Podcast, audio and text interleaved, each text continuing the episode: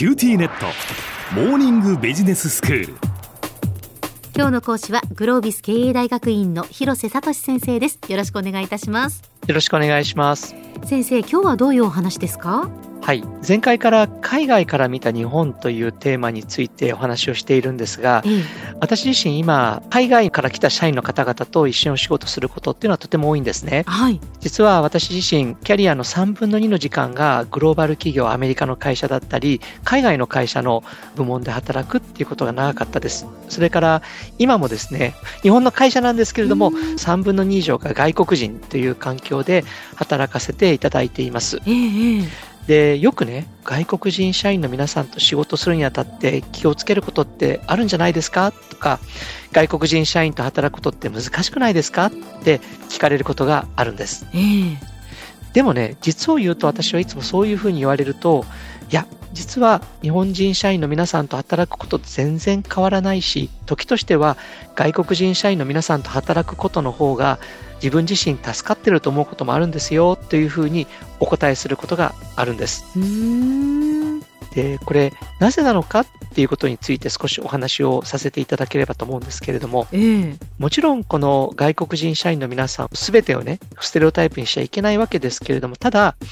こう、私がお付き合いしてきている方々は全て何かの理由があって日本を選んできてくださってるんです。もしも単なる経済的な価値、収入だけで考えていくとすれば、今や他に魅力的な国はたくさんあります。例えば最近では1人当たりの平均賃金という観点では台湾とか韓国を選ばれる方も出始めつつあります。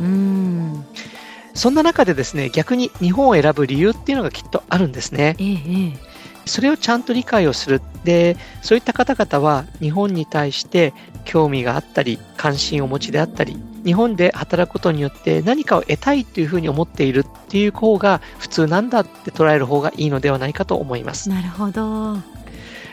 あの、私は自分のスタッフの方々とよく一緒にランチ行くんですけれどもね、そこで何聞かれるかっていうと、外国人の方から、三島ってどうだと。え？この三島っていうのは三島由紀夫ですね。三島由紀夫ですか、うん、で、三島由紀夫のこの本について、私たちはこう思うんだけど、日本人のお前はどう思うんだ？とかね。はい。あと、三島に対する川端の影響に関しては作品のどこに影響が出てると思うか？とか。えー、あの、安倍工房の砂の女は傑作だと思うが、日本人としての考え方は、これね、先週の金曜日聞かれて、読んだけどな高校の頃みたいなね。これはちょっとドキドキしちゃいますね。もうね、あのドキドキというか、たちたちというかね、大変なんですけれどもね。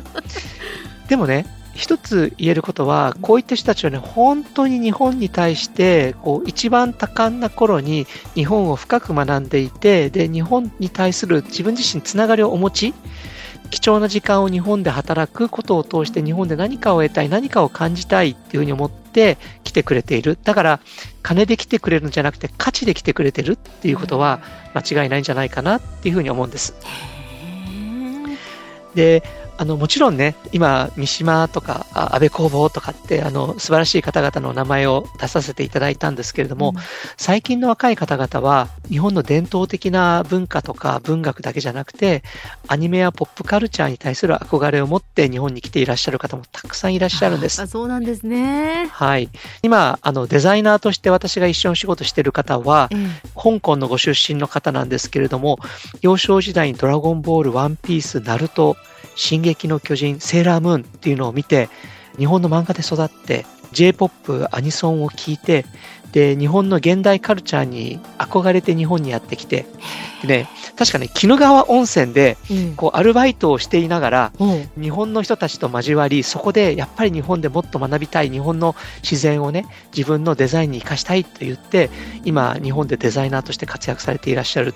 そんな人もいらっしゃるんです。へー。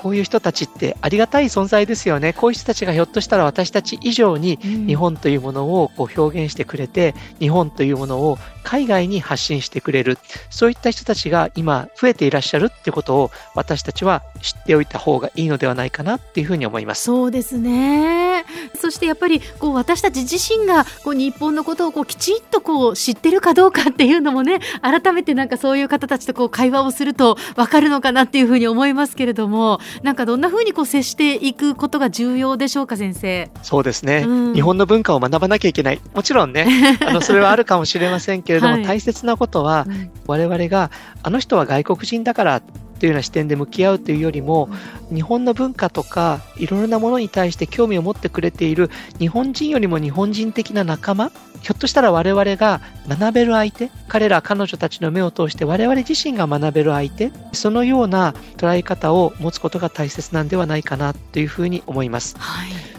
そして何よりも日本人として日本に対する愛情を持ってくれていることそういった方々に対して敬意と感謝の思いを持って向き合ってあげるっていうことが大切だと思います。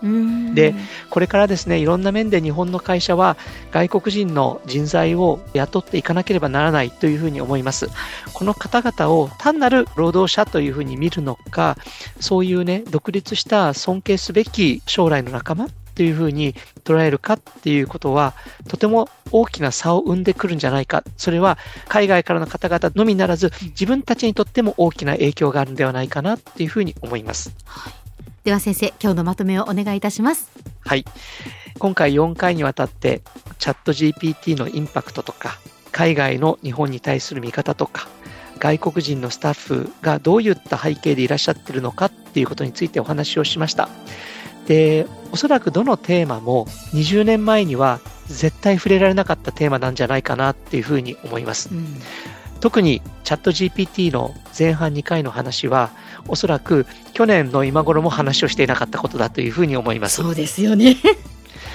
あの、お話ししましたが、2ヶ月で1億人のユーザーが集まる。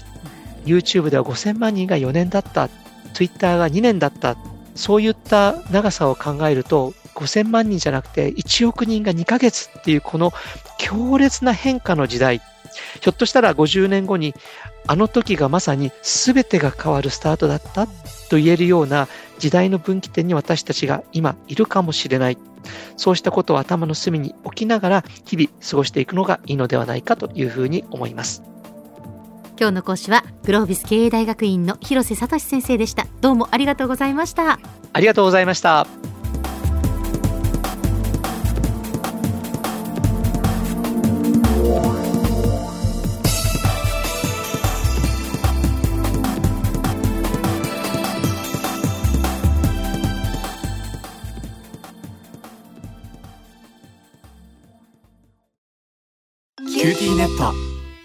私を捨てて他に乗り換えるの？